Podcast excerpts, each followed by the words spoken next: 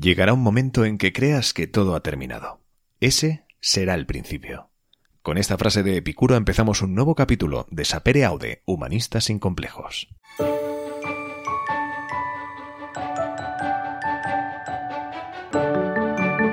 Sapere Aude. Humanistas sin complejos.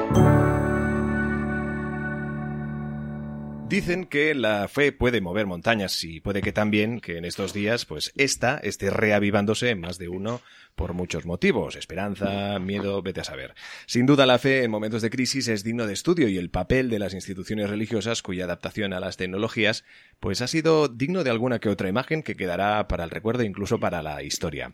Por esto en Sapere Aude hemos querido tratar con profesionales de experiencia más que contrastada en sus campos para analizar la situación eh, presente y futura de esta pandemia. Antes saludamos, como será habitual en estos días y en la distancia mal me pese, Alexis Piqué. ¿Cómo estás, Alexis? Hola, Eduard. ¿Qué tal? ¿Cómo estás? Hoy hablamos con Paris Grau, experto en comunicación. También es profesor asociado en la Universidad de Barcelona. ¿Qué tal, Paris? Bienvenido.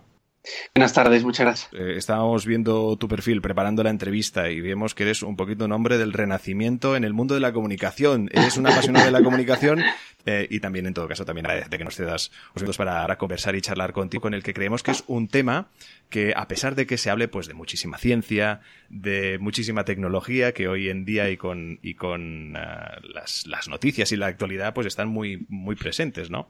Pero la religión sigue ahí y no se va y no desaparece ni mucho menos y es más, puede que, como comentábamos al principio, se haya reavivado esa fe en más de uno. ¿Tú cómo lo ves? Es cierto que, y lo podemos leer ¿no? en distintos estudios y en distintas reflexiones que se dan, que parece ser que la, la secularización, sobre todo en Occidente, y más en concreto en Europa, uh, lleva años o decenios que se está, produciendo. Y eso es, así, los números no nos dicen lo contrario, pero a la vez en un momento en el que nos encontramos de crisis, de confinamiento, de no podernos relacionar eh, entre nosotros, en el que hay algo que nos supera, que es una crisis eh, no solo económica, sino sobre todo sanitaria, y no sabemos, sabemos de dónde procede, y, que si el murciélago o no el murciélago, pero, pero está muriendo tantísima gente, y eso es, eso es lo que nos genera la, la duda. ¿Cómo es posible que un, un, hecho que se produce a tantos miles de kilómetros de donde nos encontramos nosotros en estos momentos, por un simple hecho que parece ser que es la ingesta de un murciélago y resulta que mueren cada día en España en, est en, estos momentos más de 500 personas y hemos llegado casi a 1000 personas al día. Entonces eso nos genera una inquietud y, una, y muchas dudas y muchas preguntas.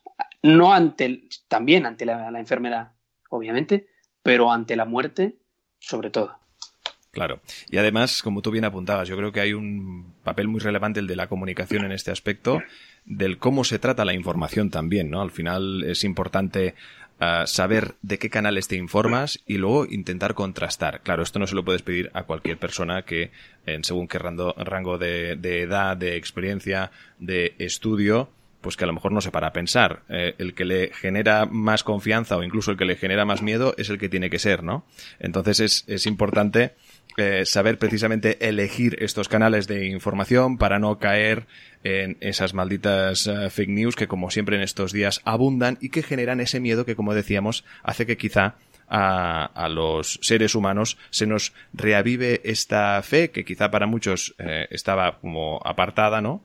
La fe mm, salga a flote y obviamente recaiga en una responsabilidad muy grande que entiendo que recogen las instituciones religiosas sobre todo en momentos de crisis, cuando el ser humano o la persona se pregunta qué es, hacia dónde va, de dónde viene, eh, por qué le pasan ciertas cosas, en momentos de bonanza donde todo va viento en popa, normalmente en preguntarse por qué te van bien las cosas parece que es estúpido. No te van bien, pues oye, pues porque has tenido suerte, porque eres un buen tío, buena tía, porque eres guapo, guapa, simpático, porque eres un currante, ya está, y te ha ido bien.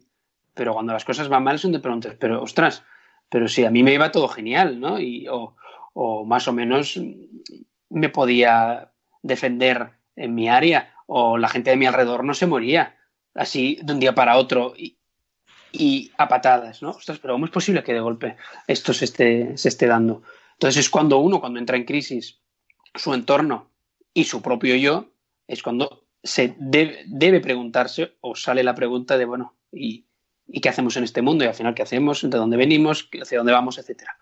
Y al final las instituciones religiosas o las religiones, mejor dicho, dan o intentan dar respuesta a estas inquietudes desde distintos puntos de vista. Y, algunas eh, creencias dirán que, por ejemplo, el, el coronavirus, el COVID-19, es un castigo divino. Entonces es un castigo para que el hombre se dé cuenta del, estilo de vida que estaba llevando y, entonces pues tiene que repensarse. Y otros dirán eh, que es la madre tierra que, que está quejándose y que pide ser escuchada. Entonces nos manda una señal. Bueno, pues, y en medio, pues cada uno lo que, lo que puede y lo que, y lo que quiere. Claro, Entonces es, curioso. Es, responsable, es decir, es, responsable por parte de estos dos lados, de estos dos ejemplos que dabas, dar este mensaje cuando la angustia ya en sí ya es eh, exagerada para entendernos y no por falta de razones. Claro, todo depende de la visión que tengas sobre, y no voy a decir los nombres de las religiones que, claro, claro, que, dicen eso, eso, lo que voy a decir son, términos dos, generales. son dos puntos, ¿no? Entonces, son, son creencias y aquellos fieles eh, que forman parte de estas, de estas religiones sienten, y en el caso de la primera, por ejemplo, que es un castigo divino, sienten que la, su relación con Dios es esta, es de sumisión total hacia Él y por lo tanto todo aquello que sucede no depende del hombre, es de Dios. Por lo tanto, debes acogerlo. ¿Es malo? Bueno, pues te ha producido un mal, pero con la intención de que crezcas, que veas que hay una opción de cambiar, de mejorar, de aprender, de ser mejor persona, de acercarte más a Dios, etc. Esa es una visión. Entonces, ¿es bueno o es malo?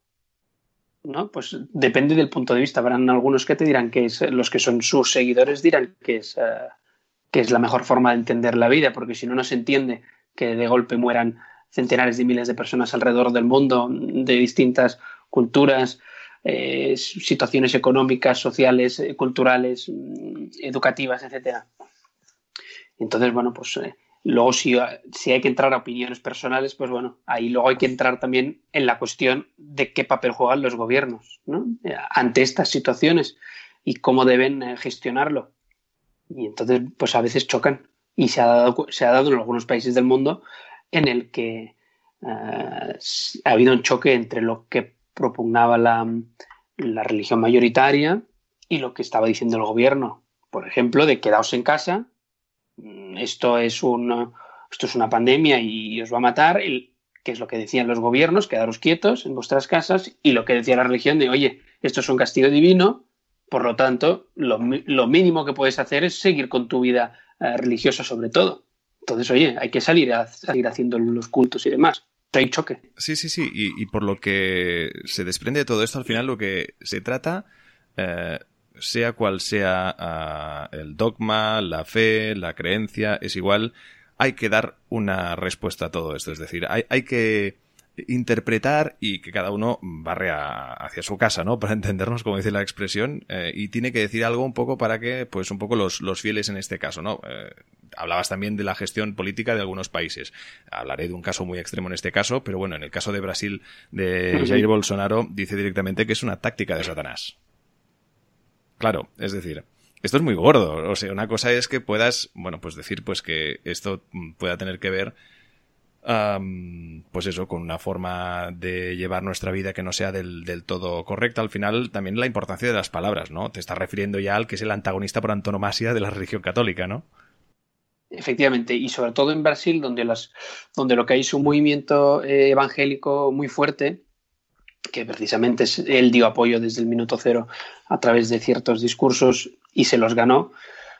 Entonces, pues estos movimientos evangélicos, eh, ver en su representante político a un cierto Mesías o un cierto Salvador que les está representando no solo políticamente, sino que encima les está dando una voz y una representatividad religiosa en un mundo institucional que no es el que es el de la política en este caso y no es el mundo no es en el de la en el de la religión es muy importante. Además eh, los movimientos evangélicos, cada uno, o sea, es, el mundo evangélico es, eh, es vastísimo y tiene, tiene una barbaridad de ramas y barbaridad de grupos y de, y de pequeñas eh, agrupaciones que no tienen ninguna de ellas una, se agrupan a veces en federaciones, pero porque las instituciones públicas les piden tener un interlocutor, pero cada una de ellas tiene sus propios ritos, su propia forma de acceder, de relacionarse, su actividad interna. Entonces, que de golpe que un líder político pueda entre comillas, eh, presentarse como aquel que los está uniendo, pues aún es más fuerte incluso. O sea, porque les da la sensación de pertenencia a algo más que su comunidad y su, y su grupo que se sienten de los eh, pues protestantes luteranos de la rama eh, que están pues más cerca a, pues, al pensamiento de, alemán de, de Lutero. Pues si de golpe esto resulta que tiene cierta conexión con los calvinistas o con los, eh, los evangelistas más relacionados con, Inglaterra, pues ostras, si todos eso de golpe tienen a un, como un líder, para él es genial, para el líder político. Y para ellos, pues una cierta sensación de que hay alguien que les habla con una sola voz. Eso es peligroso, ¿eh? Desde luego, y además el, uso para, un interés propio, ¿no? No será en beneficio de las almas de los fieles. Claro, claro, claro. Entonces, bueno. Eh, bueno, Alexis, siéntete eh, cuando quieras eh, intervenir, hazlo. Le, haré una pregunta más y, adelante, y adelante con tus preguntas. Yo es que estaría toda la tarde escuchando, aparte con las preguntas fórmulas. Después intentaré sacar algunos temas a debate, si puedo. Te dejaremos. Claro, claro, no, segurísimo. Aquí hemos venido a aprender y también a tener una muy, muy buena charla.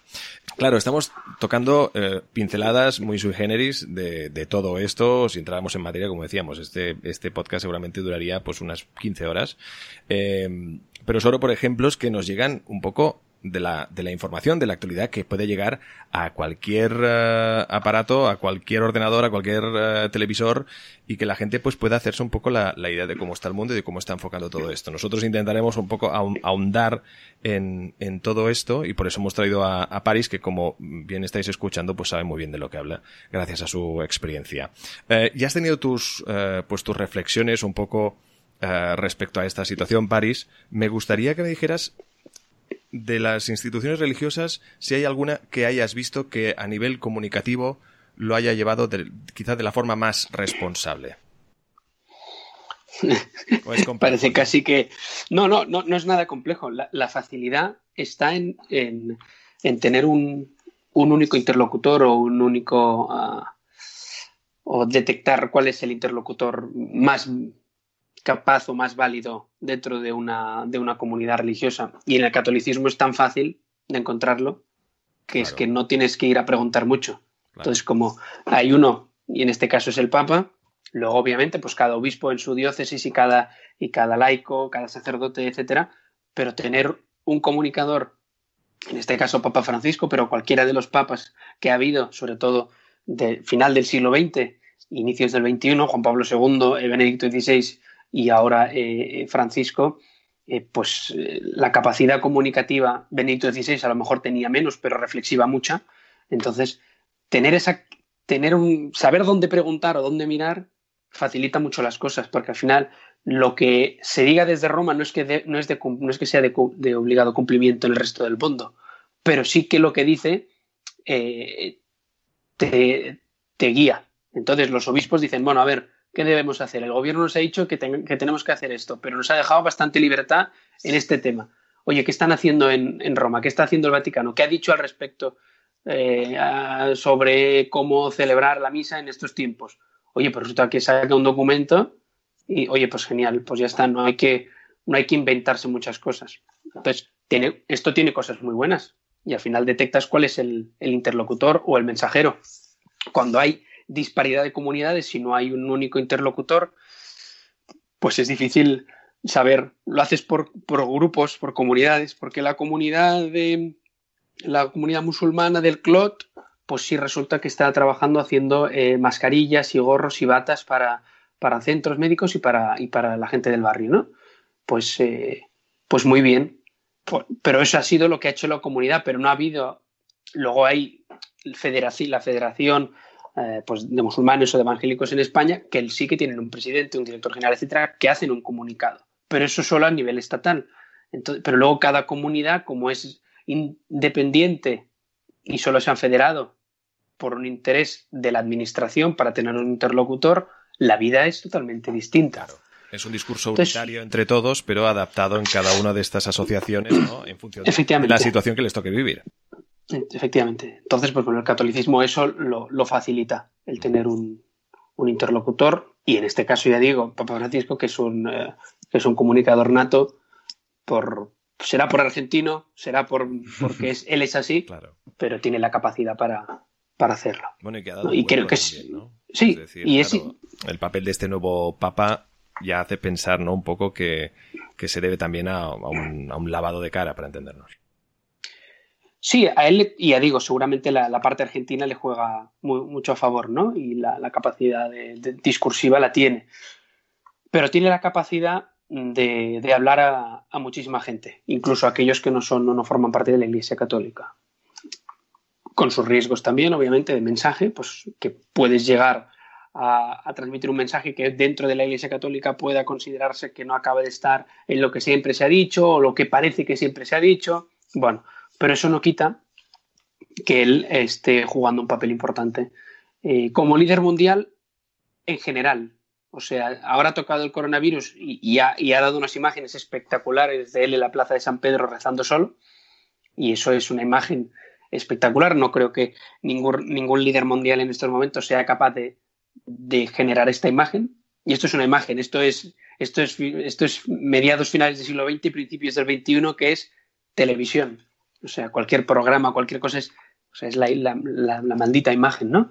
Pues él, lo ha conseguido, pero lo consigue también cuando toca hablar de refugiados o de, o de gente o de gente que muere en el, Mediterráneo y él es capaz de irse a una isla donde están eh, donde llegan y él monta una misa y un encuentro ahí, ¿no? Y los otros líderes no saben por dónde les vienen. Y él es capaz de, recoger todos los mensajes, cargarlos y ser un poco el, portavoz de todos ellos, ¿no? Y normalmente, como él hace también, de aquellos que están, que él llama descartados, ¿no? Todos aquellos que están al límite o fuera de, los márgenes de la sociedad. Entonces él es capaz de traerlo y llevarlo a la, voz pública y, traerlo a los medios de comunicación y que los líderes mundiales sean capaces de, escucharle y los medios de, comunicación igual.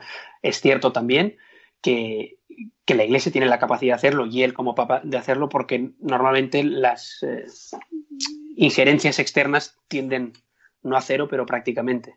Entonces no se debe a, a una Unión Europea que le está pidiendo pues tal déficit o tal otro, o que tiene que recortar por aquí o recortar por allá, o tiene que quedar bien con el otro porque le está vendiendo eh, naranjas y el otro le está vendiendo no sé qué. O sea, no tiene esos, esos, eh, esos vínculos, ¿no? Entonces tiene también la libertad de poder decir no lo que quiera, pero casi, y de sentirse libre. Y eso, pues bueno, genera estas imágenes y, estas, y estos mensajes que él lanza y puede lanzar con total tranquilidad y que está todo pensado al milímetro, ¿no? En cada una de estas acciones, como decías, la imagen de él solo en la Plaza San Marco, eh, rezando, eso es una imagen potentísima.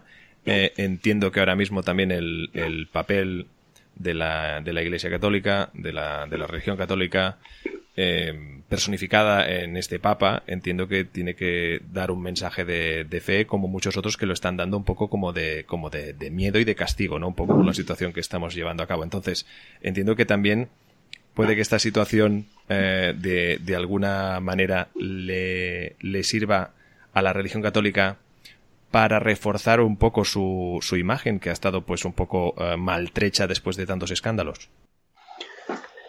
No sé si va a mejorar su imagen, porque al final las campañas o el trabajo para mejorar la imagen de, sea de una marca o de una empresa es, eh, no es de un día para otro y, y, es muy complicado. Papa Francisco es elegido en 2013, estamos en 2020 y, y dudo que en estos siete años la imagen haya subido en puntos y estemos eh, vendiendo las acciones mucho más, más altas de lo que se estaban vendiendo o cotizando anteriormente. Entonces, en ese sentido, lo que sí que puede hacer es seguir considerándose o que sigan, sigan considerándolo un líder. Entonces, solo con eso ya se ha conseguido mucho. de aquí no van a salir más fieles, ni van a seguir más gente que se vuelva a la iglesia católica o, a cualquier religión, ni van a pedir ingresar, ni vaya, o sea, es que lo dudo. Lo dudo que, dentro de un año se estén bautizando, mm, no sé, pues el 120% más de gente en Barcelona. Es que lo dudo, o sea, es que lo dudo. Vaya, o sea, si fuera así, eh, sería más, más que una campaña de, marketing, sería un milagro. ¿no? Entonces, Pero ya no, ya no tanto el tener nuevos fieles, sino el recuperar los perdidos. Entiendo que alguien se ha quedado en el camino con todo lo que ha pasado, entiendo yo. Sí, sí, seguro. Y, y, los, y las estadísticas y los datos dicen eso, ¿no? Que de ahí se pueda sacar que en los próximos meses barra máximo cinco años eso suponga un crecimiento, y yo no me atrevo a decirlo. O sea, no me atrevo a decirlo, porque al final la cuestión de, la, fe o la experiencia religiosa es, es propia de cada uno, vivida en comunidad, por supuesto, pero en relación con Dios. Entonces, entender que, te vas a, convertir porque resulta que un día o durante dos meses y medio tuviste mucha suerte y, y no murió nadie de, tu alrededor porque pusiste muchas velas y te pasaste todo el día rezando y eso te, te da una fe profunda, madura para todo el resto de tu vida, eso es mentira. O sea, al final tienes una fe que, se dice del carbonero y, ya y vives eh, de, la nada. Entonces, bueno, de ahí a poder considerar que gente va a volver, ostras, no lo sé. O sea, para mí, y, a veces no, Pilar Raola, que no es católica y, a, muchos no gusta, en sus columnas de vez en cuando en la vanguardia, pues cuando habla del tema de la fe, ella es, eh, ella es muy sincera y dice, yo, yo no creo, pero admiro a aquellos que, creen, pero porque de verdad han, reflexionado sobre ello, lo han meditado, lo han pensado, lo han vivido interiormente y, yo, y eso es lo que al final a uno de verdad le hace pues considerarse católico, eh, protestante, musulmán, judío, lo que sea, ¿no? Pero porque es una vivencia personal con Dios y en comunidad en el caso de casi todas las religiones en el, en el mundo, ¿no? Dudo, dudo, dudo que, que, que, se llenen las iglesias, que sería el sería, ¿no? Como decir, bueno, a ver, ¿cómo puedo, las keywords, ¿cómo puedo, cómo puedo medir esto? A ver, ¿cómo lo puedo medir? El baby religioso, ¿no? Sí, bueno, pues a ver, tenemos tanta catástrofe, ¿vamos a tener más, más gente en misa? No, vaya, o sea, como mucho porque habrá más funerales eh, eh, y, ya, sí que es verdad que hay gente necesitada de respuesta. Eso sí que es cierto. Y, con mi mujer lo hemos notado. O sea, la, cantidad de gente que no es creyente y nos pide o que recemos por sus familiares que se están muriendo o han muerto, o que contactemos con algún sacerdote para que diga misas por el, por el enfermo o por el muerto. Pero esto es que nos pasa cada día. Entonces, y es gente, o sea, que, que en algún momento, en algún momento distinto de la historia, seguramente estarían quemando las iglesias. Y, de golpe te están pidiendo que les, que les que, reces por sus familiares y que algún sacerdote diga misa por, los, por sus difuntos o por los que se están muriendo estos días. Ostras, pues hay gente, necesidad de trascendencia, de espiritualidad, de, de, de, tener, de saciar esta, ah, parte tan humana, que es eh, la relación con algo más allá de uno mismo y del plano horizontal, se nota que hay que saciarla y que la gente tiene sed de ello. La cuestión es cómo la sacia. Entonces hay gente que la sacia ratitos, gente que la sacia, eh, pues, como se llama muchas veces la fe del supermercado, pues vas con el carrito y te vas cogiendo lo que te gusta, pues me gusta un poquito de esto, me gusta un poquito de lo otro, y, hay gente que, que quiere formar parte de una comunidad sea de la, religión que sea. En ese sentido no voy a, no voy a entrar. Pero hay set, y en Occidente más aún, porque hemos, consideramos, durante, hemos considerado durante muchos años, y, aquí en, España también se ha considerado mucho, que la cuestión religiosa tiene que vivirse dentro de casa y que una vez abres las, puertas, eres una persona que, si cree en algo, pues será culpa suya o, o gracia suya, pero será en su casa. Por lo tanto, el resto de tu vida no tiene que afectar en nada. Entonces, hemos olvidado que, la persona humana, es como si olvidáramos que la persona humana eh, pues tiene ideas políticas. No, no, cuando salgas de tu casa tienes que ser neutro. Pues entonces parece un poco estúpido. O las personas humanas sienten ¿no? y necesitan ser queridas y querer. No, no, cuando salgas de tu casa no quieras, no abraces, no, no transmitas sentimientos, porque eso, eso va en contra de que a lo mejor uno tenga menos sentimientos o, no quiera que ser querido. Ostras, entonces yo me tengo que encerrar. Pues un poco la sensación que sea, o lo que se ha transmitido ha sido eso un poco. Oye, la cuestión religiosa tú en tu casa y en tu privacidad y lo que tú quieras. Lo que una vez salgas a la calle, olvídate de ello. Y eso ha hecho que mucha gente ahora tenga esa necesidad de decir, ostras, pero ¿y de dónde lo encuentro yo eso? Si yo salía a la calle y no había nada de eso. Y, en mi casa tampoco había. Entonces, ¿de dónde lo saco? Porque necesito saciar mi, mi, sed de trascendencia y de buscar algo más allá. Porque la gente de mi alrededor se muere, mi abuela, mi abuelo, mi tío. En, una semana, mm, tres personas de la familia se, mueren, ¿no? Y te llaman, oye, que es que se están muriendo. Bueno, ¿y, qué hago? Pues reza. Pero si tú, pero si ya puedo rezar, pero si es que a ti te te da igual, no, no, no me da igual algo hará. Bueno, a lo mejor eso a veces es un poco de magia, yo no digo que no, ¿no? Pensar que, esto va a ser como el conejo en la chistera, que das cuatro así, como si fueran polvos mágicos y se cura la persona, ¿no? Pero, pero la sed de trascendencia estaba, está y estará porque, y considero yo que es intrínsecamente eh, o forma de, parte de forma intrínseca al ser humano, le guste o no le guste. Bueno, podrías continuar hasta el final, París. Sí. Sin tipo de problema. No, prefiero que sea con vosotros. Si él quiere, sí. Que si no es un monólogo. No, no, ni, mucho menos, que va. Eh, está claro que, hemos traído al, al invitado más que adecuado para hablar pues de, un tema que consideramos muy importante, que tiene también un papel, como lo tienen muchísimos otros, eh, muy relevante en estos días. Mm, para los oyentes que estén pensando, es que solo han hablado de la religión católica. En este caso, pues obviamente hablamos de las que es mayoritaria en, todo el mundo. También podríamos, en este caso, reflexionar sobre la religión musulmana. No sé si eh, eh, haciendo un seguimiento en tu día a día entiendo que te interesas de qué papel están jugando el resto de religiones. En el caso de la musulmana, eh, ¿qué, tipo de modus operandi, por decirlo de alguna forma, está llevando a cabo con todo esto? Mira, por ejemplo, las peregrinaciones que estaban previstas, ellos una vez en la vida, los musulmanes deben peregrinar a la, a la Meca, eh, están suspendidas. Claro, sí, sí. Las imágenes alucinantes de, ¿No? Pues eso, igual que otras peregrinaciones que tienen ellos previstas a distintos puntos santos para ellos, también suspendidas. Eh, el, rezo en las, mezquitas, en las mezquitas suspendidos. el ramadán empieza dentro de menos de 10 días, creo que empieza el día 23, el ramadán, y estarán luego un mes. Eh, y, y, hay una parte muy, muy importante que es la comunitaria del rezo tampoco van a poder hacer el encuentro comunitario. Entonces van a tener que seguir rezando cada uno. Claro. En su casa. ¿no?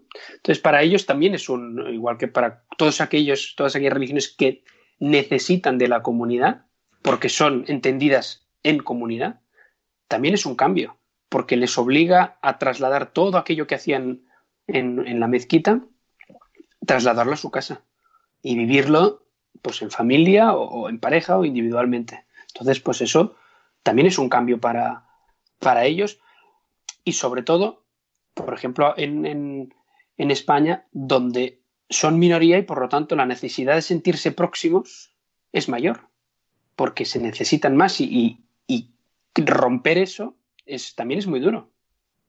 Pero como ellos, otras comunidades y otras eh, eh, eh, creencias que al ser minorías religiosas y además en ocasiones en situación social vulnerable, dejar de tener a la comunidad es muy fuerte, porque dejas de tener el vínculo con tu alrededor y con aquellos que comparten, pues en este caso, un credo, pero que a lo mejor son los que también te están echando un cable en tu día a día en llenar la nevera o en que tus hijos puedan ir al colegio o en que tengas trabajo o lo que sea. Entonces, que tu comunidad se rompa, o no es que, bueno, se rompa, se desintegre porque no puede darse, pues eso también es, es, crítico. Y vamos a ver cómo de todo esto vamos a salir.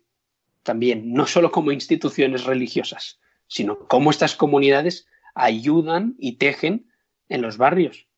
Y al final, o sea, Caritas en estos momentos, por ejemplo, depende de la Iglesia Católica, es cierto, pero atiende todo el mundo sin ningún tipo de, discriminación está trabajando el 56%, o sea, más de la mitad de, los espacios de Caritas siguen funcionando.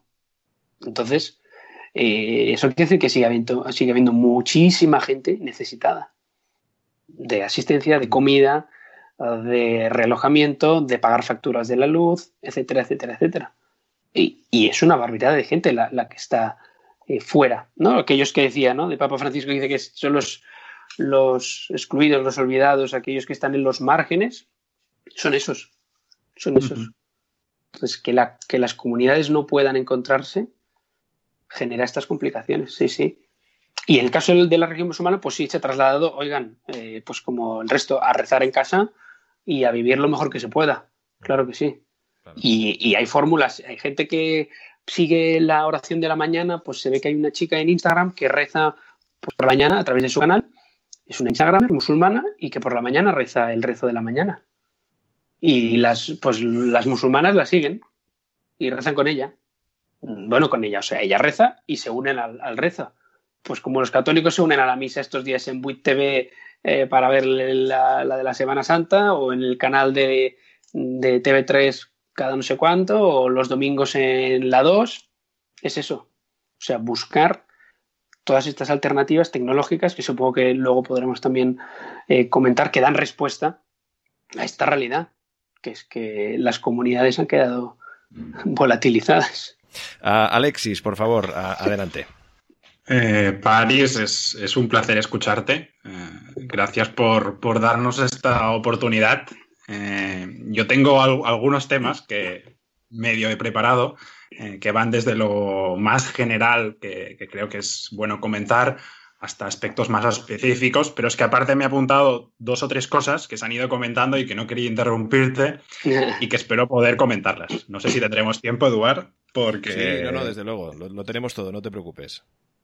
Entonces, para empezar, Paris, a mí me gustaría que nos explicaras qué es para ti la religión y qué es para ti la fe. Estas son las preguntas... Ah, son para básicas, ¿eh? Estas son de nota, estas son de, quinto de teología. Eh, el concepto religión eh, al final viene de religare y la, idea es eh, de volver a ligar aquello, lo humano con lo divino y crear este vínculo y esta relación. y esto pues se ha dado en toda la historia de las religiones, es lo que se ha intentado y se ha querido trabajar y transmitir. Nada fácil por otro lado. Entonces, cada una pues tenía o tiene sus, fórmulas. Pues en la antigüedad, pues a través de los sacrificios, a través de la encendida de velas, de inciensos, etcétera. Ya fueran dioses, ya fueran eh, reyes, emperadores, lo que fuera, ¿no? Entonces, la, definición sería esa. Entonces, un conjunto de cultos, un conjunto de, de prácticas que en comunidad se llevan a cabo, para entrar en relación eh, con Dios. Eso es la, básicamente, no la tengo aquí escrita, ¿eh? pero básicamente la que podríamos decir que es la de manual. O sea, es la definición de manual. Y la fe, pues sería aquella, claro, para mí, para mí sería es una experiencia, final, pero no, no una experiencia entendida como en el siglo XXI de, de que todo tiene que ser experiencial, vivencial, de partido de fútbol, todo, no eh, y tienes todos, se mide en experiencias, y me he tirado en, parapente, en globos, y he hecho no sé qué, y tal, ¿no? He conducido en un, en un, circuito, o sea, no, no me refiero a esas experiencias. De hecho, si algo no es una experiencia, no sirve para nada, parece que todo Efectivamente, vivir. pero tiene que consumirse. Entonces, la fe no se consume, la fe se vive. Entonces, eso es lo más importante. Que, que la fe es algo que es experiencial, pero de cada uno y en relación con Dios, y en muchas religiones, gracias también a una comunidad, pero es esta, es esta experiencia y esta vivencia y, ese, eh, y esa transformación de uno, que eso es lo, lo, más, lo más importante. Algunas religiones dirán que el uno no tiene, no tiene sentido sin la comunidad y que por lo tanto el uno, la experiencia que puede hacer es poca, pero al final quien vive la relación eh, directa, eh, íntima con, el, con Dios o con los dioses, es cada uno. Entonces, eh, para mí sería eso. La fe sería una vivencia, una experiencia íntima, profunda, intensa, de cada uno con la divinidad, sea una o mil millones. Oye, y en relación a esto, antes me ha, me ha parecido entender que comentabas que la religión eh, o la fe es algo intrínseco al ser humano, o sea, ¿es algo que llevamos dentro o es algo que se trabaja, que se desarrolla más bien cultural? O sea, la necesidad de trascenderse, o sea, la trascendencia humana eh, es intrínseca al ser humano. Entonces, la necesidad de trascenderse y de saciar la sed de salir de uno mismo y de llenar este vacío, eh, supuestamente es intrínseco al ser humano y eso dicen muchos de los estudiosos en la materia. Entonces, bueno, como somos a veces un poco científicos, nos lo vamos a creer, ¿no? Y yo creo que es así. O sea, el ser humano tiene esta necesidad de saciarlo. Y entonces, es, también es cierto que hay veces que la forma de saciarlo no pasa por una cuestión, por lo que entendemos, entendemos como religión. Pero hay gente que lo sacia eh, pues en un partido político y vuelve sus ideas políticas en algo que le van a llevar a, algo más grande, que le trasciende a él porque hay un grupo, pero es la relación de él con este grupo y con aquella idea más grande, pero también puede ser en, equipo, en partidos de fútbol, en equipos de fútbol, o sea, o en los deportes.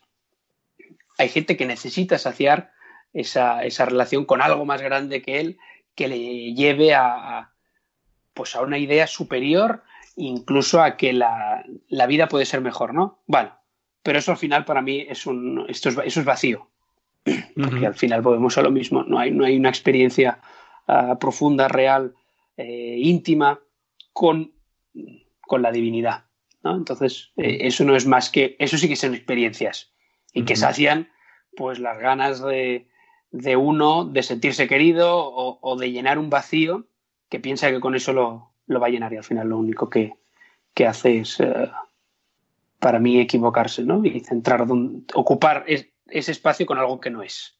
Entonces, eso te desencaja un poco. Eso es lo que el ser humano creo que tiende a, a esta necesidad de trascenderse.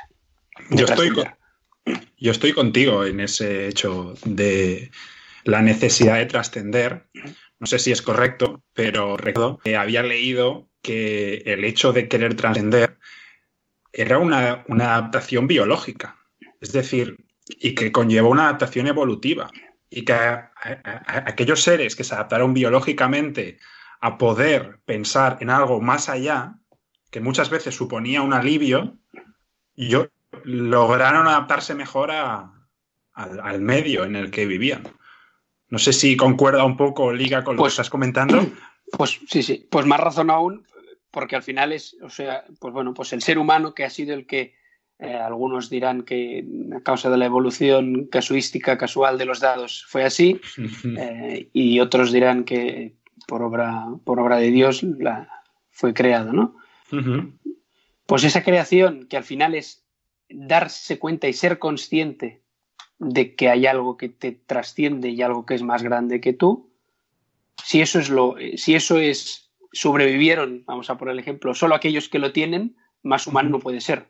Claro, por eso. Entonces, que no, esa teoría, mira, pues no la tenía, no la tenía, en, no la tenía, no la conocía. Así que en ese caso, si es así, me gusta, me gusta. Creo que encaja bastante bien, ¿no? Pero luego es verdad que el, la situación de cada uno, su entorno, su vida social, condiciona o va a condicionar en aquello en lo que vas a enfocar o vas a saciar esa sed. Eso está, eso está demostrado.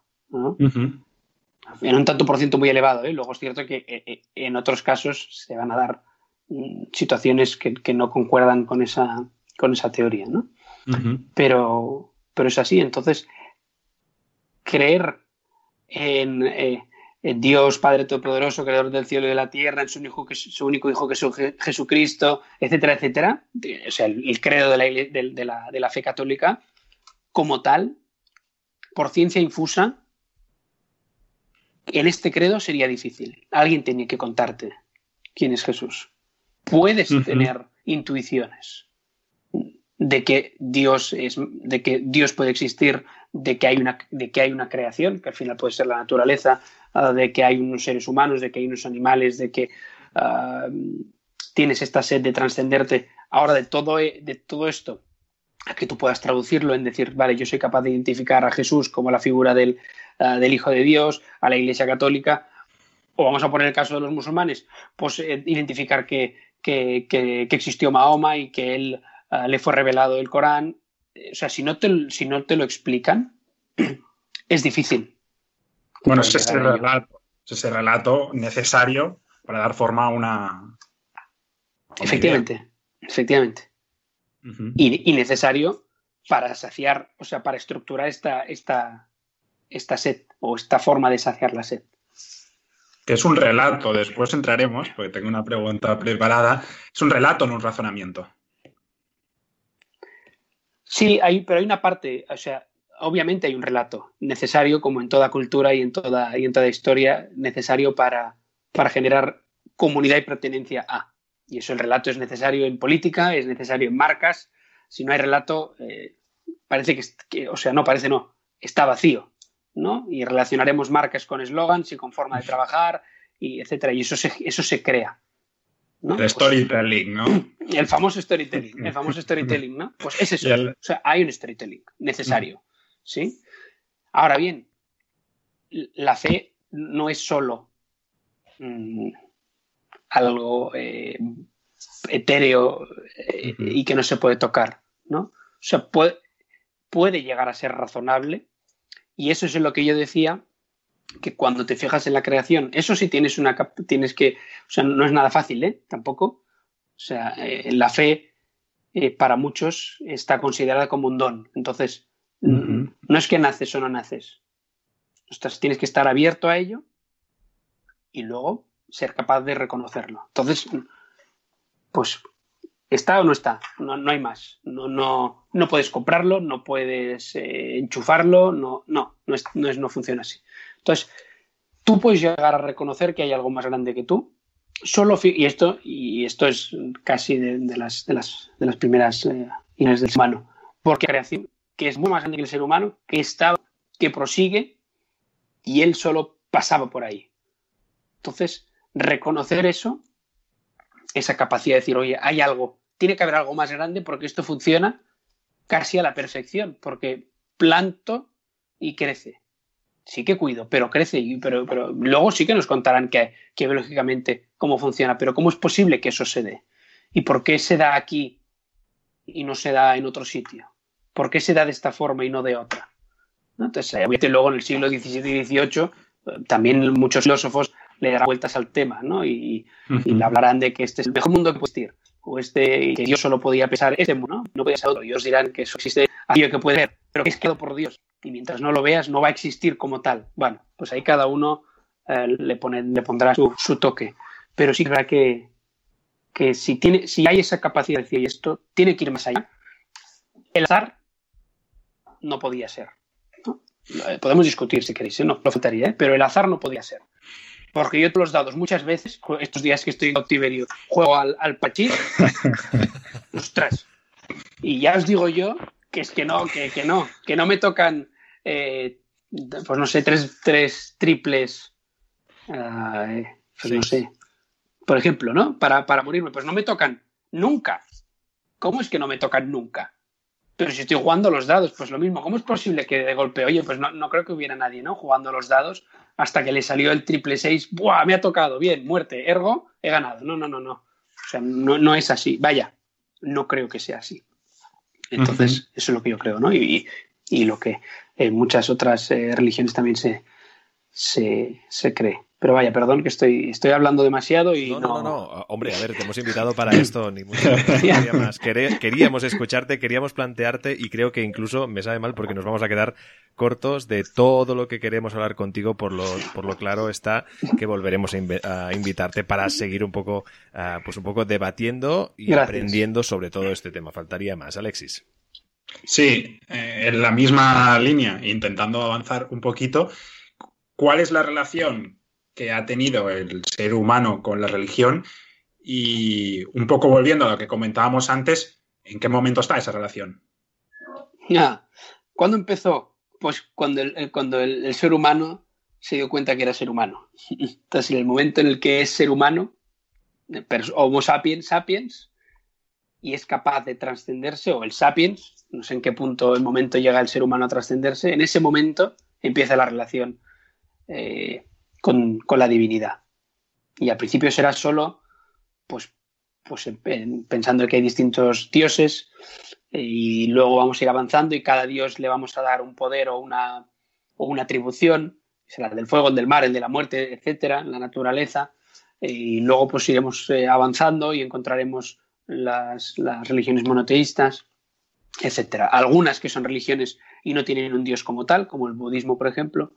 Entonces, eh, eh, eso es, la realidad es esa, que es, que es el ser humano ha sido capaz de, de relacionarse con, con, la divinidad de distintas formas, siempre relacionándose con su entorno. O sea, ha sido a través de la relación con el entorno lo que le ha permitido entrar en contacto con, un ser o seres superiores. Entonces, en este momento, pues según donde nos situemos, si nos situamos en Barcelona, pues es, y depende de la religión es una, y si nos situamos en Madrid, será otra, y si nos vamos a alguna ciudad eh, en América Latina será otra y en Estados Unidos eh, será otra. Entonces, y en Asia ya ni te cuento. en Asia ya ni te cuento. Entonces, ¿dónde, por ejemplo, hay más, más fervor eh, religioso? Pues donde la situación es muy crítica para las, para las personas y las comunidades. ¿Dónde hay más necesidad de, de Dios? Pues allí, allí donde uno está más solo y más castigado sea de la religión que sea, ¿eh? sea de la religión que sea. Ahí donde está más castigado el ser humano, más necesidad tiene de trascenderse y de encontrar consuelo y ayuda en algo superior, porque se ha dado cuenta que los iguales a él le matan o le putean. Entonces necesita que algo más grande que él y que su entorno le dé respuesta. Entonces es ahí donde entran las distintas respuestas eh, o las distintas creencias y dan respuesta a ello. Las comunidades musulmanas perseguidas en China tienen más necesidad y más sensación de grupo y de comunidad cuando son perseguidas que cuando no. Los católicos perseguidos en China, lo mismo en Corea del Norte, eh, o los cristianos, la religión cristiana es la más perseguida en el mundo, con, la, eh, la, religión, la, o sea, la cristiana en general, aquella que más fieles pierde durante, en un año pierde, no es que los pierda por el camino, sino que son matados y masacrados alrededor del mundo. Los cristianos, las distintas ramas, ¿eh? desde los anglicanos hasta los protestantes, los adventistas, los católicos, etc. Son los que más son perseguidos y más son triturados. Y en esas comunidades, o sea, conocer a gente que proviene de esas comunidades es alucinante. Es alucinante, porque el fervor que tienen no es que sea ultra, sino que la intimidad con Dios es tan grande porque lo necesitan tanto que es brutal. Nosotros lo que decíamos al principio, como vivíamos tan bien, pues con lo, horizontal teníamos suficiente. Es más, muchos se preguntaban si, si era necesaria tener asignaturas de filosofía en los colegios y por qué servía estudiar humanidades y filosofía en la universidad, si al final eso no genera nada. Económicamente, ¿qué genera? Pues poco, seguramente. Entonces nos quedamos en ese plano horizontal y somos incapaces de ser eh, verticales y mirar un poco más hacia arriba. Entonces, cuando estamos en crisis como ahora, nos preguntamos, oye, pero ¿y Dios dónde está? ¿Y dónde voy yo? ¿Y por qué se muere la gente? ¿Y por qué, y por qué está mi situación de crisis? ¿Y por qué está...? Eh, ostras, y de golpe nos lo preguntamos. Pero mientras todo iba bien, no. Entonces, en este momento en el que estamos, pues según el, el mundo, el punto del mundo en el que nos situemos y la religión que escojamos, obviamente la relación va a ser distinta. Pero si nos situamos en nuestra realidad de Barcelona barra España y generalizando un, poquito, eh, la situación es de nos hemos olvidado. Sí, o sea, cuando nos hacen la pregunta en el CIS, oye, sí, ¿tú qué eres? No, yo soy católico. Práctica, nunca. Nada. Nada, cero, ¿no? Pero luego sí que tenemos comunidades que son muy vivas que son aquellas que son pequeñitas, que están en situación de riesgo, que se encuentran eh, pues, a los márgenes de la sociedad. Y esos están muy. Estos tienen, eh, tienen fuerza, tienen fuerza como, como comunidad. Y los judíos, por ejemplo, que normalmente en las estadísticas sale que no hay judíos, que son el 0% de la población en España o en Cataluña, y hay judíos y hay comunidades y tienen vida y actividad y se encuentran y hacen estudio de la Torah y es una pasada también. Pero son, son silenciosos, sí, eso sí. Claro, hay, hay comunidades que son súper pequeñitas y son muy silenciosas. O los bajáis en el Raval y tienen un comedor social, por ejemplo. ¿no? Y es una religión eh, que, que, que, que, es, es, eh, minoritaria o súper minoritaria en, en Cataluña y en España. Entonces, bueno, pues conocer estas realidades no tiene que decir que tengas que adherirte a ellas, pero conocerlas y saber que existen y que están dando respuesta a esta sed de trascendencia es, es necesaria. Y, y, digo, pues ahí sí que hay, claro que hay eh, comunidades que están muy a tope en fervor, pero hay otras que, que siguen eh, sufriendo la bajada, claro. Hombre, claro, este es el lado positivo un poco de lo que comentabas anteriormente, ¿no? De este momento de, de crisis que da a conocer estos, estos grupos de creyentes, de ramificaciones de ramificaciones, ¿no? Eh, has dado muchísimos eh, ejemplos. Eh, que precisamente lo que tiene que hacer, entiendo, es, enriquecernos como comunidad y ver cómo mm, perfectamente se puede llegar a, a, convivir y dejarnos estar de muchísimas cosas que se puedan llegar a pensar o a decir que por según qué forma tienes de pensar a nivel religioso no puedes convivir conmigo. Efectivamente, o sea, estos momentos dan para, dan para Yo hago un paréntesis, me he equivocado, he dicho los bajáis, no son los SIX, los del Raval, los que tienen el comedor social, los bajáis son otros, eh, que son más, más bueno, ya has visto religión. Que Alexis y yo no te hemos corregido porque hemos no, bueno, ya se pero cuenta. Pues, ahora me, me... lo tenía montado, lo tenía Por si acaso, por eso corrijo, por si acaso. Pero sí que es verdad. Ahora bien, también es verdad que lo que a veces hemos pecado en, en Occidente es de, de considerar que nuestras fes eran menos y entonces hemos ido rebajando nuestro fervor y aquellos que vienen con y vienen inmigrantes con su propia religión, ellos sí que son fuertes en la suya, porque se la sienten muy suya y creen que si eh, eh, pierden aquello, pierden su identidad como personas y como comunidad. Entonces nosotros como no nos hemos visto en crisis, pues hemos ido, nos hemos ido relajando un poco y hemos ido pensando, bueno, no pasa nada, no pasa nada, no pasa nada, no pasa nada. Y luego nos hemos encontrado que las comunidades luego son pequeñitas, las, las católicas o las protestantes, o sea, eso es que da igual. O sea, las comunidades protestantes tampoco no es que estén muy, muy bollantes en España, ¿eh? No pensemos que esto es eh, eh, una feria. No, no, para nada, para nada. Y en el mundo ya ni, ni, os, ni os cuento, o en Europa, por ejemplo, ¿no? Entonces, yo creo que también es importante eso, ¿eh? que no, que cada uno también sea muy consciente de aquello en lo que cree, lo tenga muy claro, muy asumido y que eso le permita entrar en diálogo y en relación con el otro, pero nunca sin, sin dejar de ser lo que es. Porque si por intentar dialogar con el otro dejas de ser lo que eres, es altamente probable que el otro no deje de ser lo que es. Y no solo hace falta hablar de religión, de lo que sea. Entonces, olvidar eso genera pues que al final pues aquí somos un poco, bueno, un poquito de por aquí, un poquito de por allá y no pasa nada. ¿Y tú eres católico? Bueno, sí, para, para, la, para la estadística, pero tampoco te pienses, ¿eh?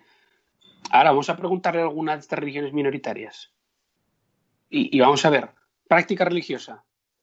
Pues seguramente se está acercando al 100%.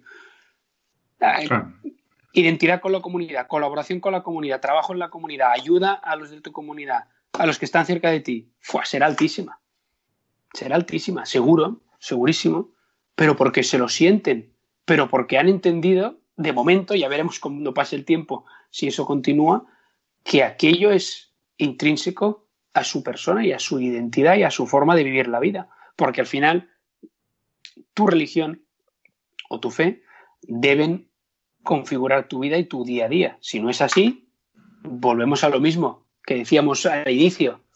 Se, queda, se queda en casa y cuando sales, pues no dejas de ser un espectro barra máquina que pasea eh, sin tener, sin ser nada, solo persona.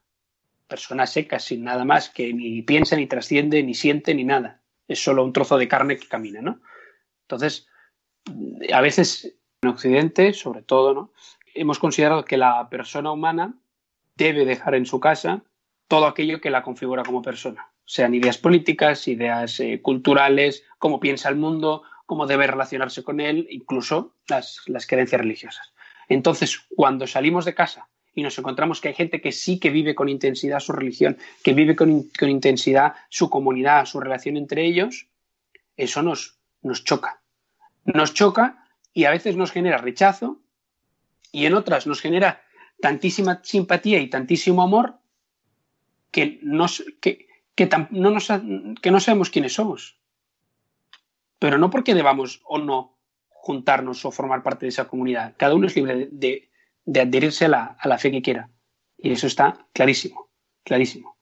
Pero a uno luego le genera decir, bueno, pero ¿va conmigo o no va conmigo? Pero yo creía en algo, pero o no creía en algo. O sea, yo, era de izquierdas, muy de izquierdas, muy de izquierdas, y, pues, pues, bueno, pues se me ha relajado un poco y me he juntado con, unos que eran muy de derechas, muy de derechas, y no me siento cómodo con ellos. Pero bueno, como están ahí, pues nada, pues me reúno y, estoy, no estoy comparando las ideologías políticas con las religiosas, ¿eh? pero un poco para decir, oye, seamos conscientes, y si el ser humano tiene necesidad de trascenderse, humanos, trasciéndanse y, y, tengan la necesidad de esta relación con la divinidad. Me da igual cómo, pero piensen ¿no? y, sean conscientes de ello. En el momento en que uno no es consciente, pues no sabe dónde está. Y en Europa barra Occidente nos ha pasado eso, que no sabemos dónde estamos. Y no porque hayamos olvidado nuestras raíces cristianas, pero eso es otro tema, sino porque hemos olvidado que, podemos ser seres que trascienden y que tienen relación con la divinidad. Entonces nos hemos olvidado de ello. Y nos cuesta relacionarnos con otros que sí que tienen esta intensidad y esta necesidad de ello. Y tienen las dos, como decía, o la de no me gusta, o la de bueno, todo es tan bonito y tan, y tan feliz que, que todo, es, todo es bueno. Entonces no hay criterio tampoco. Alex, eh, llevamos una hora ya, eh, ha pasado volando sin duda. ¿eh? Si tienes alguna pregunta más, Alexis, adelante. Tengo bastantes. Iba a decir varias, pero creo que encaja mejor el bastantes. Tendremos que hacer una segunda parte para poder formularlas todas. Algo, algo que has comentado, París, es, has mencionado a la filosofía, a las humanidades, hace unos minutos. Entonces, me gustaría aprovechar esa mención para preguntarte eh, por qué eh, las humanidades y la filosofía no han conseguido dar respuesta, cubrir ese espacio que comentabas de algunas comunidades que están necesitadas de esa respuesta. ¿Por qué? ¿Qué pasa? Que la religión de alguna manera es más accesible, el, el mensaje llega con mayor facilidad y aprovecho para conectarlo. ¿Qué piensas de la relación que no es de ahora, que viene de lejos, entre fe y, razón. La primera, si, la cuestión de que la, filosofía barra humanidades no han sido capaces de saciar este, este espacio. No es su función. O sea, la filosofía barra humanidades, su función es, saciar el intelecto. Entonces, eh, y, ayudar al ser humano a que sea capaz de trascenderse también. Eso también es cierto a través del pensamiento. Pero al final es pensar.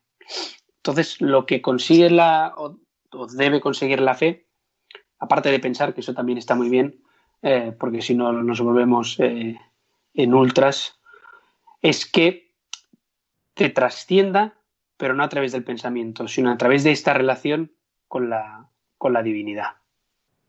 Entonces, es totalmente, para mí es totalmente distinto. La filosofía ayuda, porque incluso pues, en, la, en, la, religión católica, la filosofía a lo largo de la historia ha aportado conceptos, ideas, eh, incluso ha dado nombre a muchas cosas que, los teólogos y los religiosos eran capaces de darle nombre. O sea, la transustanciación de Santo Tomás de Aquino. Exacto. O sea, es una, es una, eh, es una reflexión filoteológica pero, pero la parte eh, viene de, una persona que está dando conceptos, pero igual que, está, igual que se va a buscar conceptos a la filosofía de Platón, que luego San Agustín también recogerá. O sea, pues en ese sentido, eso es lo que, lo que yo creo que, que nos encontramos, que la filosofía debe dar respuesta al intelecto y debe saciar la sed intelectual y la fe debe, debe saciar la sed de la trascendencia o la necesidad de trascendencia del ser humano. Y que son compatibles y son necesarias. O sea, porque al final, si no, la filosofía también ayuda a entender al ser humano. Entonces, no olvidar que es importante es dejar cojo al ser humano o dejar coja la capacidad de conocer más al ser humano. Entonces, la, la, dicotomía fe-razón-ciencia, ¿no? Estaríamos un poco en, en lo, mismo.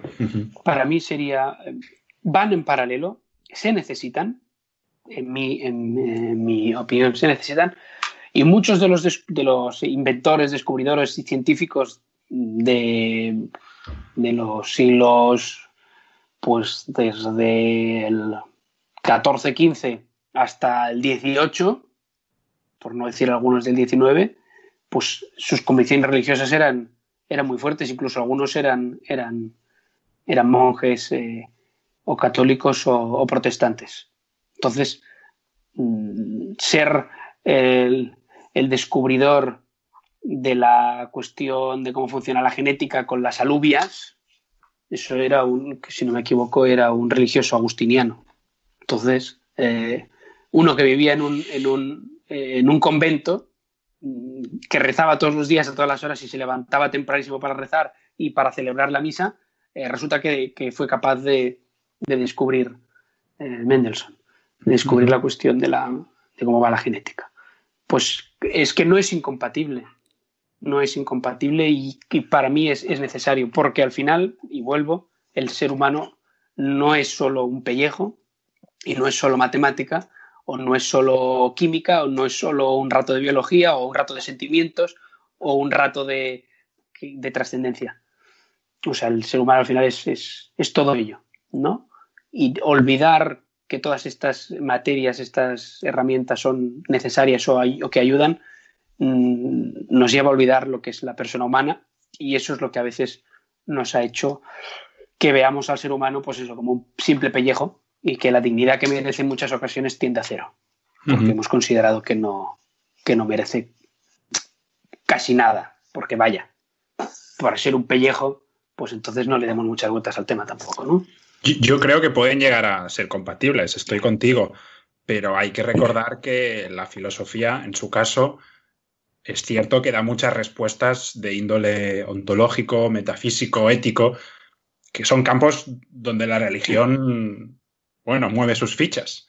Sí, por supuesto, por supuesto. Creo que han tenido una relación, e incluso durante una época muy estrecha, y es cierto que grandes teólogos a la vez eran grandes filósofos y que usaron la, filosofía para entender más el ejercicio de su fe, pero sí que veo cierta, cierto roce entre estas dos disciplinas. Y no digo que una persona haya que, decantar, haya que decantarse por una u otra, porque pueden ser compatibles, lógicamente, pero sí que hay muchas contradicciones entre, entre las mismas. Bueno, el roce es el cariño. Entonces, eh, y te voy, a poner, te voy a poner ejemplo, los, los sacerdotes católicos para su formación necesitan mínimo dos años de filosofía, más cuatro de teología. Entonces, en ese sentido, eh, da muchísimas respuestas y la Iglesia Católica en este caso considera que la filosofía es altamente necesaria para entender la misma religión católica y para poderse explicar. Entonces, olvidar eso es, sería nefasto. Eso es básico.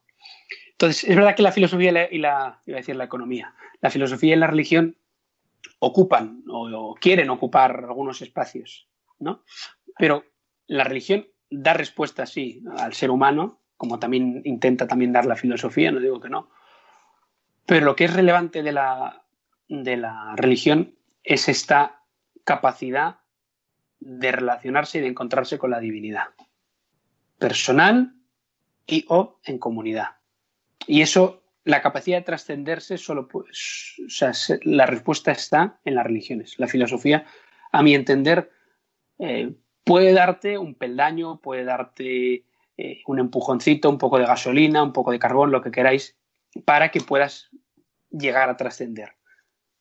Pero que sea la palanca o aquello que te lleve a o que te dé respuesta a, difícil. Puede ser una ayuda que ayude a pensarlo, pero que sea el, el, final, para nada.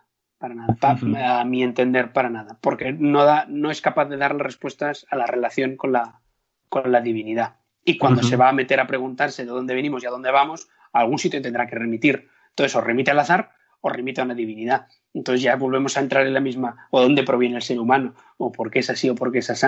Entonces, bueno, va a empezar a dar respuestas y va a chocar con un muro. Que vas a decir, bueno, pero si esto no es del ser humano y viene de algún sitio, ya estás entrando en, otro terreno. Entonces ya estás empezando a hacer teología. Así que olvídate, olvídate y, continúa haciendo filosofía y no hagas teología. Yo creo, si me permitís, que las dos, si se profundizan, eh, te pueden ayudar a flipar bastante. Claro, claro. por eso, por eso digo que, que en el caso de la Iglesia Católica, pues los sacerdotes hacen mínimo dos años de filosofía, porque al final es que es altamente necesaria, no solo para entender conceptos, sino para, para que puedas llegar a, a entender más aquello en lo que crees. Claro, entender conceptos o como decía Alexis de una forma quizá más llana, el de flipar, ¿no? Aquí pues... Sí. desde luego, en todo caso, naturalidad, eh, nos hemos quedado sin tiempo, de hecho nos hemos pasado de largo, pero en todo también te pedimos, Alexis, que esas preguntas que nos has podido hacer te las guardes para la próxima vez que invitaremos a, a París, sin duda alguna. Esperemos que hayas estado cómodo eh, en, esta, charla. Eh, hemos aprendido muchísimo contigo y nos hemos dejado temas también, ¿eh? desde la religión y la tecnología, cómo han ido de, la mano, un poco mm. para llegar a, los fieles, aunque es quizá pues una forma más, una cosa más a comentar que no, que no creo que entre tampoco en mucho debate. Y también pues luego hablábamos de, todas estas personalidades de la, de la historia, de todos estos estudiosos, y luego pues nos encontramos a, otros fenómenos mundiales, como es el caso de Rosalía, que lanza un titular en el que pues ahora, digamos, eh, ha despertado, o bien, en este caso, eh, rinde cuenta a su, a su fe un poco, pues para ayudarle a pasar todo este confinamiento y toda esta crisis que compartimos a nivel global, y la cual, la cual cosa puede hacer que a sus seguidores le, les llegue el, conocimiento o incluso el interés por esta fe. ¿Cómo ves o qué trascendencia puede llegar a tener eh, una, afirmación o un titular para alguien que, al quien le siguen millones de personas? Ella dijo en, el programa que tiene Évole, que no sé cómo se llama, que hace, creo que son los domingos por la noche, eh, él la entrevistó, efectivamente, pues la entrevistó durante uno, pues no sé cuándo era, debía ser a principios de abril, finales de marzo, no me acuerdo ahora. Y, y le dijo, oye, pero ¿por qué has colgado eso? Dice, mira, pues porque mi abuela me lo rezaba, yo me lo aprendí y a mí me daba mucha paz. Entonces, en estos momentos en los que estoy confinada, en la que hay mucha gente que está sufriendo y demás, recordar aquella oración que, mi abuela me rezaba y, rezábamos juntas, incluso por las noches, y me daba mi paz porque ahora me está recordando mi abuela, eh, yo necesitaba ponerlo, ¿no? Ella dice, bueno, hubiera podido poner cualquier otra cosa, ¿eh? Porque yo soy así en las redes, pongo lo que me da la gana, ¿no? Bueno, pues esta naturalidad con la que ella pone lo que le da la gana, no ha puesto un texto de cualquier otra religión, sino ha puesto el, Padre Nuestro que, en el, Nuevo Testamento mismo Jesús reza. Y cuando los, apóstoles le dicen, oye, pero es que no sabemos cómo rezar ni qué decir, ¿cómo rezamos a Dios? Y él les dice, haced esto, rezad así. Y, les, y les dice el Padre Nuestro, ¿no? Pues es, es verdad que eso generará o genera a que muchos se pregunten, ¿y esta qué ha puesto? ¿Qué es esto? Y habrán copiado el texto y lo habrán puesto en Google, ¿no? Y Google les habrá dicho, esto es el Padre Nuestro, y habrán flipado un rato, ¿y esto qué es? Porque a lo mejor no sabían ni lo que era. Eh, entonces, bueno, pues mira, cada uno es instrumento de, Dios y hace lo que puede, ¿no? Bueno, en este caso, pues ella, mira, colgó este mensaje y si hay gente que se ha interesado solo, o sea, aquí no es convertirse o no convertirse, sino interesarse por el, por el hecho religioso ya es mucho más que lo que puede hacer cualquier otro diciendo tonterías y burradas en las redes. Sí que es cierto que eso contrasta un poco con lo que comentabas antes de centralizar el mensaje. Y de alguna manera es un evangelista del siglo XXI barra influencer. Sí, pero lo hace a que no sé si ayuda hasta cierto punto. Bueno, pero no ha dicho nada más ella. Entonces ha soltado solo una, oración que es, que, es, que es de los cristianos y en ese sentido eh, no ha dicho nada más, ni, ni le ha reinterpretado eh, como se hizo en el Ayuntamiento de Barcelona. O sea, no, no, nada, nada, nada, nada. O sea, ha escrito lo que, ha escrito lo que está escrito, que se dice alguna lectura. Pues bien, hoy hemos eh, querido reflexionar sobre el papel de la fe y las instituciones religiosas en estos tiempos de, crisis por el coronavirus. Hemos invitado, pues, como bien habéis escuchado, a Paris Grau, experto en comunicación en el ámbito de la política y la religión, también profesor asociado en la Universidad de Barcelona. Paris, muchísimas gracias y muchísima suerte. Gracias a vosotros. Un abrazo. Alexis, un fuerte abrazo para ti también. Eh, hablamos en breve de nuevo en otro especial donde trataremos desde otro punto de vista cómo eh, se está viviendo, qué reflexiones podemos sacar a través de esta crisis provocada a nivel mundial por el COVID-19. Gracias, Alexis.